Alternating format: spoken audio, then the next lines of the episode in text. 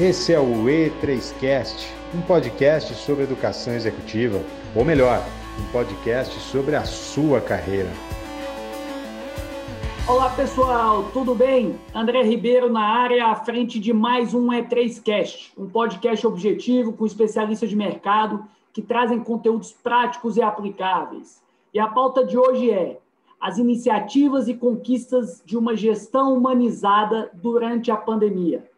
Temos uma convidada super especial, executiva de carreira e que está construindo um case de sucesso na Taco Bell Brasil, a educadora executiva Mari Belo. Mari, muito obrigado por ter aceito o nosso convite e para que todos possam te conhecer melhor.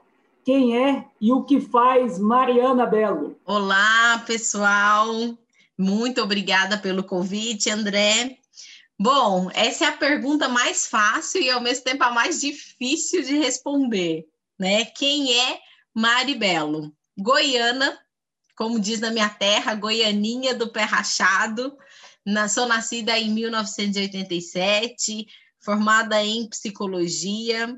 Vim para essa terra da garoa, que a gente fala, né, a capital de São Paulo, que me acolheu de braços abertos aí em 2011. Vim atrás de oportunidades profissionais, né, né, nessa área de empresas, de recursos humanos.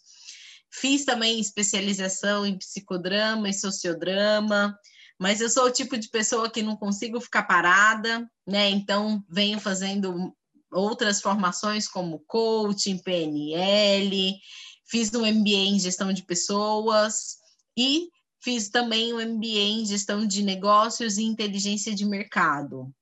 Iniciei a minha carreira, André, né, por, por uh, mudanças aí, eu, eu comecei como psicóloga perita, mas foi na área de gestão de pessoas que eu realmente me encontrei, né? Fiquei um ano só nessa área jurídica e depois já parti para essa área de gente e gestão. É, já estou há 10 anos nessa área de gente, atuando em empresas nacionais e multinacionais. É, trabalhei com reestruturação da área de RH, tanto em empresas de fast food quanto em empresas é, da área de TI. Né, fui responsável também pela expansão de mais de 100 unidades em todo o Brasil, em uma das empresas de fast food, e hoje estou aí num desafio também de expansão de marca, né? Infelizmente, diante da pandemia, a gente não conseguiu expandir tanto, mas estou à frente aí hoje da Taco Bell Brasil, tocando a área de recursos humanos. E atualmente sou também mentora da Escola E3 e atuo como educadora executiva. Muito legal, Mari, e mais uma vez agradeço aí pela oportunidade da gente estar conhecendo um pouco mais da sua trajetória e principalmente as suas conquistas e aprendizados. E eu quero já iniciar perguntando que ano passado foi um ano muito é, desafiador para todo mundo, e principalmente para a área de gestão de pessoas. Eu queria saber de você quais foram as iniciativas em 2020 na sua gestão e que você considera que fizeram de fato a diferença. Sabe, André, que 2020 foi bem desafiador, né? E, e eu falo que nós tivemos dois grandes lemas que o primeiro foi manter a operação rodando, e o segundo, que para mim foi a maior, a maior conquista, né, é, é, e, e, e o mais desafiador, que foi cuidar das pessoas que foi o nosso grande foco aí durante essa pandemia e que fez de fato a diferença, é, porque trouxe todo um engajamento do time que ficou né, na empresa. Então, hoje a gente vê uma empresa muito mais coesa, com os valores é, e a cultura da empresa muito mais forte, é, profissionais engajados dentro do time. Quando a gente fala de fast food, onde a gente tem uma rotatividade extremamente alta, hoje eu não enxergo dentro da Taco Bell isso, é, porque de fato o cuidar das pessoas da forma como nós fizemos durante a pandemia fez total diferença. Então, assim, a, a, nós disponibilizamos para esses colaboradores médicos, né? Então, teve teleatendimento para eles 24 horas em casos de dúvidas, informações, capacitações, nós aumentamos ainda mais a, a questão de treinamentos com todo o time, é, fazemos, fazíamos encontros, obviamente, né? Encontros online, é, porque quando começou essa pandemia, André, o nosso, a nossa grande preocupação era: caramba, a nossa operação vai continuar rodando, os nossos colaboradores terão que ir trabalhar, como que a gente vai fazer para protegê-los? Né? Então, esse, esse cuidar das pessoas foi o, o, foco principal. E não só cuidar da saúde é, é, física né, desse time, a gente se preocupou também em cuidar da saúde mental dos nossos colaboradores. E foi por isso que a gente criou um canal, que foi o canal Taco Escuta, que é justamente para esses colaboradores nos procurar, né? Nós somos em duas psicólogas no RH, então é, é, esse canal Taco Escuta cai direto na nossa caixa, onde eles podem nos procurar para falar sobre qualquer assunto para a gente tentar apoiá-los. Então, eu acredito que foi essa grande diferença que nós fizemos aí dentro da Taco Bell. Muito legal, Mari. E após todas essas iniciativas, a pergunta que não quer calar: quais foram, na sua visão, as principais conquistas durante esse período? Eu vejo que as principais conquistas que a gente teve, né, durante esse período, foi de fato é, enxergar que a cultura da Taco Bell, que era um dos grandes desafios que a gente tinha, que era implantar a cultura Live Mass, ela começou a de fato estar arraigada ali em todos os colaboradores. Então, hoje, é, de fato, os colaboradores eles nos ensinam a viver a cultura.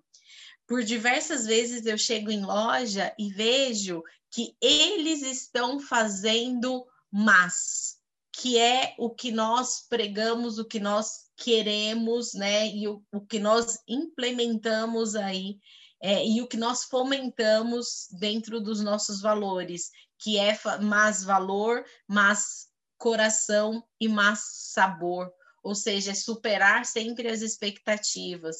Então, hoje, dentro do nosso time, é, de colaboradores, eles do nada eles enviam vídeos para a gente falando sobre a alegria de estar dentro da Taco Bell ou a alegria de oferecer produtos. Hoje os nossos colaboradores do nada eles criaram um mecanismo de comunicação com os nossos clientes é, personalizado via desenho nas embalagens de delivery, que é algo totalmente diferente e que surgiu deles essa iniciativa, né? Não foi algo que nós falamos para eles, ah, começa a desenhar para os é, é, para os nossos clientes, não, isso foi de fato uma iniciativa deles. Então, a gente vê que o, a, o nosso time vem tomando algumas iniciativas é, dentro de loja para valorizar o cliente, para valorizar a empresa e para valorizar eles mesmos, é, é para nós é um fortalecimento de que a gente está de fato no caminho certo e de que a cultura está de fato sendo implementada. Isso hum, é o que eu falo que quando a gente chega numa loja não tem preço, quando a gente observa isso. Muito bom, Mari, muito bom. E você que tem anos de experiência na área de recursos humanos, em algumas empresas eles estão é, denominando gente, cultura, enfim, independente do nome, o, a gestão de pessoas. O que, que a pandemia trouxe para, para a área de gente e que você enxerga que nunca mais será como antes? Hoje, o, o olhar para as pessoas de uma forma diferente, de uma forma com mais empatia, está é, sendo um grande diferencial.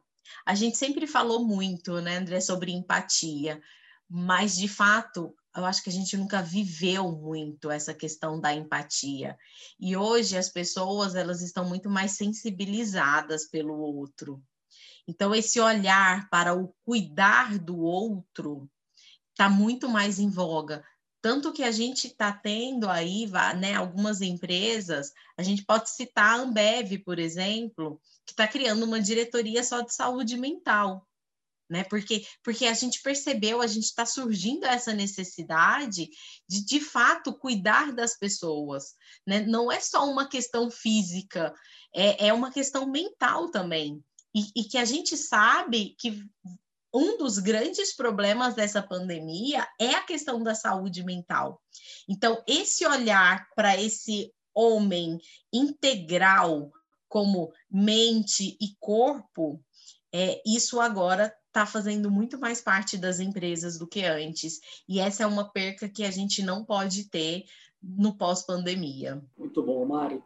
Maribelo, e para fechar, quais são as suas dicas e recomendações para gestores de pessoas e cultura para que elas possam construir ou consolidar uma cultura forte dentro das organizações? Eu acho que a, a primeira dica que eu deixo é que, apesar de nós sermos protagonistas o tempo todo, é, nós não podemos nos mostrar como os protagonistas. Né? Que, na verdade, eu falo que a área de gente ela é uma área de apoio. E quando a gente começa a assumir esse papel de apoio, é mais fácil a gente conseguir atingir é, e, e agir de forma estratégica dentro da empresa. Porque o nosso papel é apoiar as áreas, né? é apoiar as lideranças, é, é apoiar todas as demais áreas para que o negócio rode, para que o negócio funcione, para que os colaboradores façam o que tem que ser feito. Então, quando a gente assumir esse papel de, de fato, estar ali ao lado ou até mesmo é, é, deixar com que as pessoas se mostrem e a gente está um pouquinho ali nos bastidores, é mais fácil a gente conseguir com que as pessoas façam de fato o que tem que ser feito. Porque muitas vezes, André, a gente quer assumir a posição de, de, de fato de protagonista, mas a gente quer que nós sejamos também ali, é, é, que a gente assuma o papel principal, né? E, e nós, como, como líderes de, de gente, a gente não pode estar nesse, nesse, nessa função. A gente não pode querer assumir esse papel. Então, a primeira coisa que eu falo é aceitem estar dentro dos bastidores é, e, e ser essa área de apoio. Acho que essa é a dica principal. Muito bom, meus amigos. E aí eu fecho esse podcast colocando algumas palavras para nós refletirmos. Protagonismo, empatia, escutativa, se colocar no lugar do outro. Isso sim pode fazer a diferença na cultura das organizações. E eu queria agradecer imensamente Mari Belo, educadora executiva, pela contribuição neste podcast, o E3Cast, que é um podcast semanal com conteúdo prático e aplicável da Escola de Gente Real. Mari, muito obrigado, muito obrigado a todos e até a próxima, pessoal. Beijo, Mari!